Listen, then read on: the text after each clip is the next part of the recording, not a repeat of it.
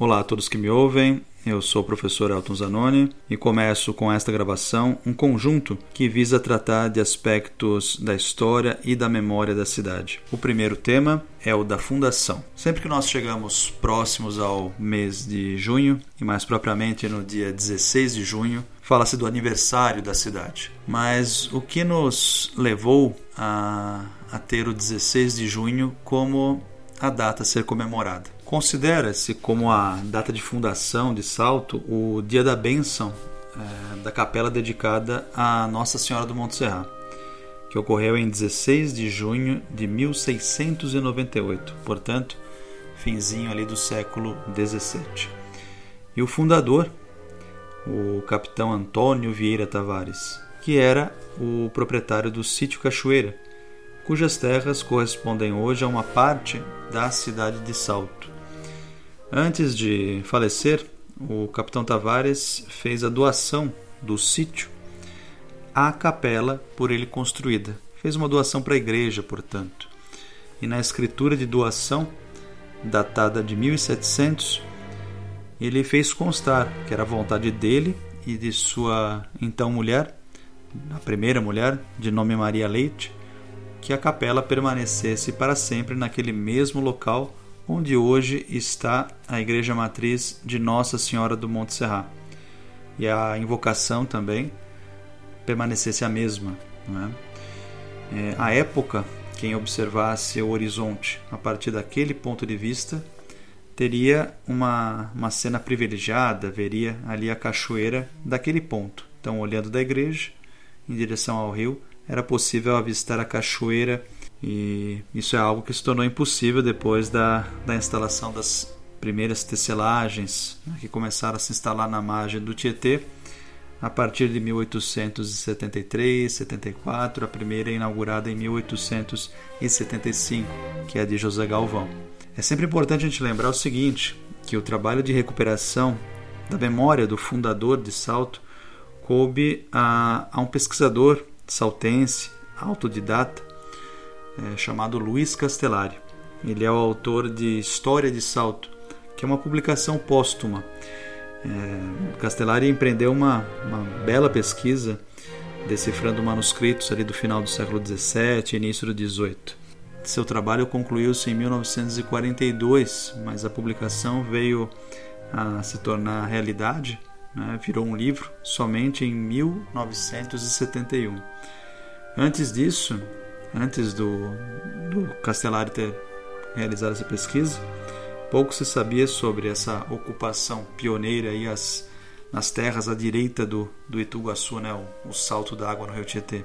Bem, vamos falar um pouquinho de Tavares então.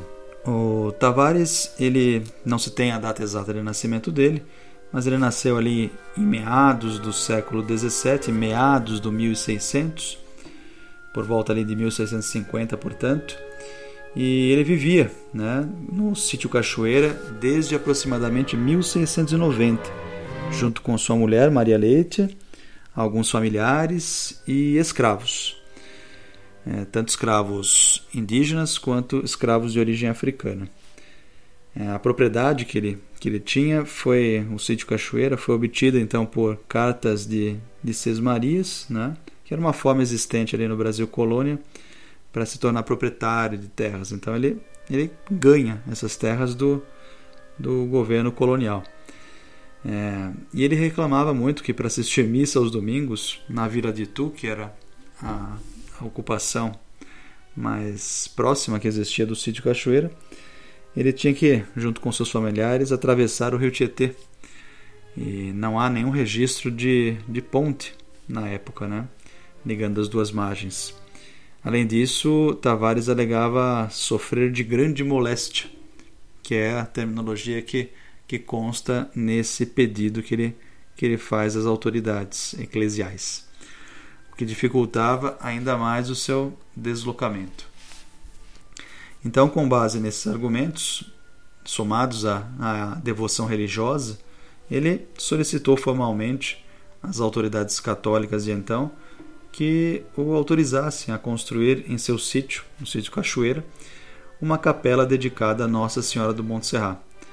Para tanto, é, ele pediu autorização também para usar os chamados bens móveis de uma capela fundada por seu pai, que se chamava Diogo da Costa Tavares. E essa capela se localizava em Cotia. É, os documentos trazem a palavra Acutia, né? mas é o equivalente à, à cidade de Cotia, que é hoje uma cidade da Grande São Paulo.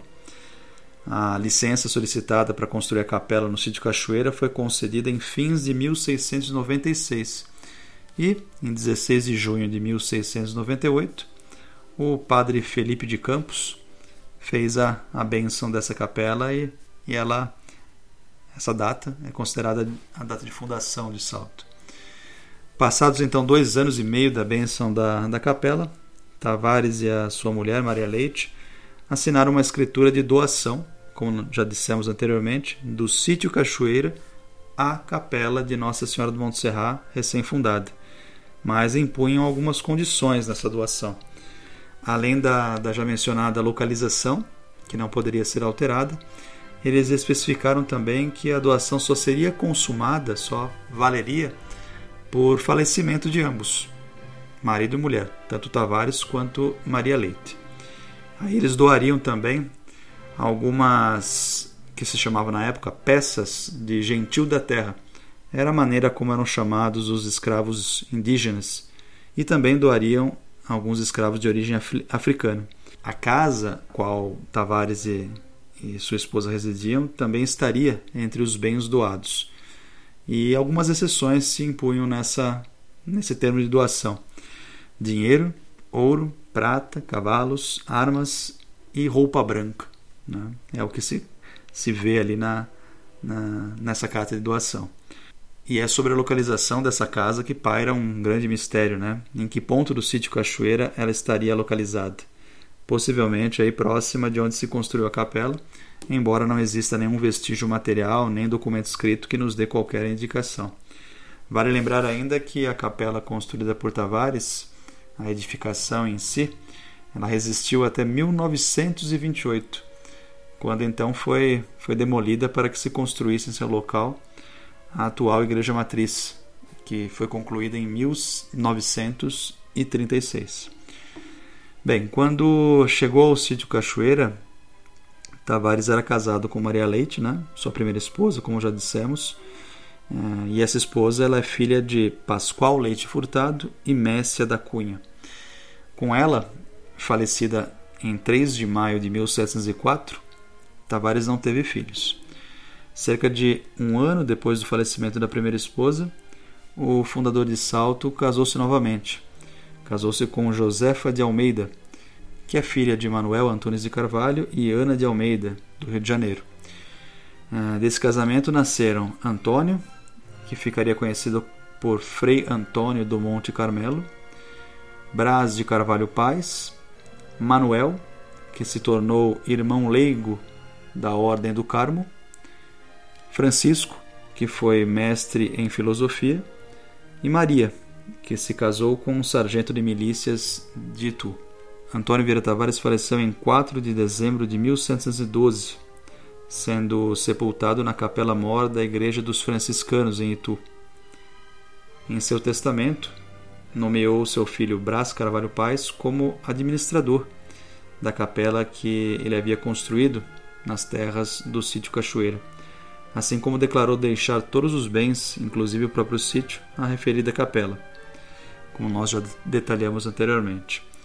Os restos mortais do capitão Tavares foram transferidos para Salto no dia 21 de junho de 1981 e desde então se encontram no interior da capela que existe no Monumento à Padroeira, que foi inaugurado no ano anterior, no bairro hoje denominado Jardim Itaguaçu. Embora seja costume referir-se a Salto como Terra de Tavares em, em alguns círculos saltenses, é notório que, que não foram ele e sua gente os primeiros a ocupar a área onde hoje se localiza a cidade de Salto, que já abrigava ao início da colonização portuguesa na América, pelo menos desde essa época, aldeamentos dos índios chamados Guaianás ou Guaianazes, que pertencem ao grupo Tupi-Guarani. Consta que a aldeia aqui localizada chamava-se Paranaitu. Foram esses índios aí que, que deram à cachoeira o nome de, de Tuguaçu, que significa Salto Grande em língua nativa. Desse modo fica claro que, que a cachoeira acabou dando nome a duas cidades, né? Salto, português aí seria a expressão, e a vizinha Itu, que teria o seu nome originário do Tupi-Guarani. Há registros que, que mencionam o ataque em 1532, veja só, primeira metade do século XVI, um ataque que os indígenas empreenderam contra Martim Afonso de Souza, que vem a ser o primeiro donatário da capitania de São Vicente. Dentre os líderes guerreiros, menciona-se o cacique de Itu. Sendo essa ocorrência de época em que a vila de Itu ainda não existia, a Vila de Itu é de 1610. Acredita-se que seja uma referência ao chefe dos índios que viviam pelas terras da atual cidade de Salto, no entorno da cachoeira, portanto. O Museu da Cidade de Salto, inclusive, exibe urnas funerárias indígenas, pontas de flechas e outros fragmentos de cerâmica que foram recolhidos ao longo das décadas nos arredores da cachoeira e testemunham aí essa presença. Esses indígenas, assim como outros das margens do Tietê, foram aos poucos repelidos ou aprisionados nas investidas das primeiras bandeiras paulistas, que acabaram por, por levá-los para abastecer de mão de obras as roças nas vilas do, do Planalto Paulista. Muito bem, encerramos então esse nosso primeiro episódio do podcast História de Salto alguns complementos à temática que nós abordamos. Né? Primeiro a figura de Luiz Castellari. Castellari nasceu em Salto em 1901, era filho de Henrique Castellari, maestro, que dá nome ao Conservatório Musical de Salto. Luiz faleceu precocemente aos 47 anos. Foi inclusive um de seus filhos quem doou ao Museu da Cidade, nos anos 1990, os originais de seu livro História de Salto e da Pesquisa, com anotações tomadas por seu pai, aí, manuscritos, né, colhidos em diversos arquivos públicos e eclesiásticos. Né. Tais textos, embora publicados apenas em 1971 por iniciativa do então prefeito de Salto, Jesuíno Rui, foram concluídos, como nós dissemos, em 1942. O Luiz Castellari muito se esforçou por publicar sua pesquisa à época, sem, contudo, obter sucesso. E o livro foi publicado póstumamente em 1971.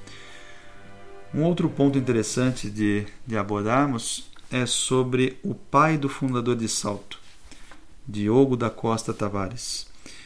É, era português, sabe-se que foi casado duas vezes, sendo a segunda com Catarina de Lemos, e que morou muito tempo em Cotia, onde faleceu em 1659. Participou junto com o lendário irmão, bem mais famoso, né? Antônio Raposo Tavares, participou de algumas expedições visando expulsar os holandeses de Pernambuco e da Bahia. Expedições que se realizaram entre 1639 e 1642. É de se imaginar, portanto, que tenha se dedicado também ao aprisionamento de índios para o trabalho escravo nos engenhos, assim como o irmão, né, o famoso bandeirante Raposo Tavares. Já Fernão Vieira Tavares, avô paterno do fundador de Salto, era português também e chegou em, ao Brasil em 1618, tornando-se capitão-mor da capitania de São Vicente em 1622. Para finalizar este nosso primeiro episódio, vamos executar o hino da cidade de Salto, chamado Salto Canção, em gravação de 1966 executa o hino a Banda da Guarda Civil e Coro de São Paulo. O hino foi composto por Dr. José Francisco Arquimedes Lamolha, deputado por vários mandatos. A música é de Luiz Salem Varela, regente musical Maestro Américo Mincarelli, regente do coral Maestro Eurípides. Vamos então a Salto Canção. Notem que a letra de Salto Canção traz referências aos bandeirantes, a padroeira, a capela que é construída.